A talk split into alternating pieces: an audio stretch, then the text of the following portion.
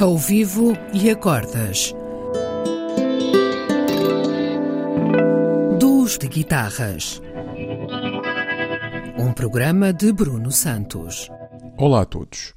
Pela terceira vez na rubrica, primeira nesta nova temporada, tenho o meu irmão André Santos como convidado. Com ele tenho tocado muito ao longo dos últimos 10 anos, sempre ou quase sempre em formato duo.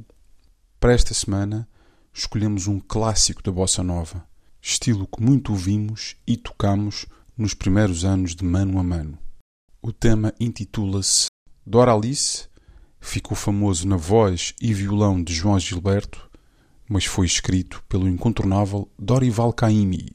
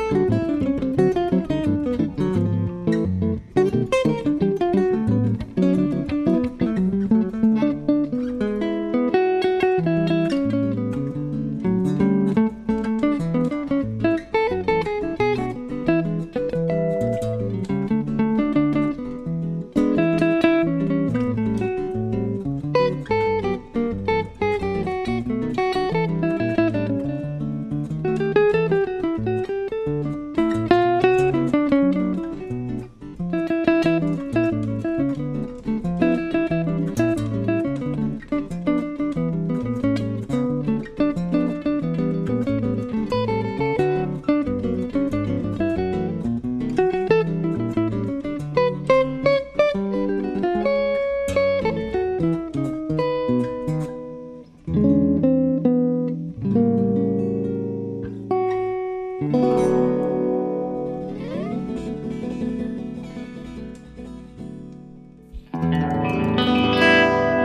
vivo e acordas. Duos de guitarras. Um programa de Bruno Santos.